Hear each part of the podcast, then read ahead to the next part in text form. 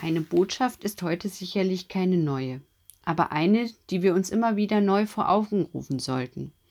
Ich finde heute in unserer vernetzten Welt mit WhatsApp-Status, Instagram und Co, wo man sein ach so perfektes Leben teilt, nimmt es an Wichtigkeit noch mehr zu.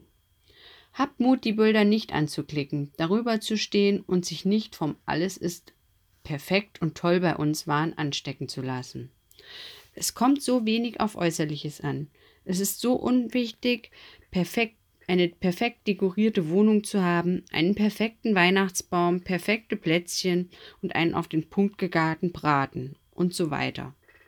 Jeder sollte einfach er oder sie selbst sein, auch mit struppigem Baum, einfachem Essen, etwas dunkel geplackten Plätzchen und, und, und. Bleibt euch treu.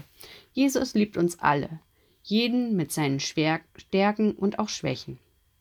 Auch Schwächen können liebenswert sein und geschätzt werden. Genießt die Adventszeit und jagt nicht dem Perfekten nach. Auch eine Geburt im Stall ist sicherlich nicht perfekt gewesen.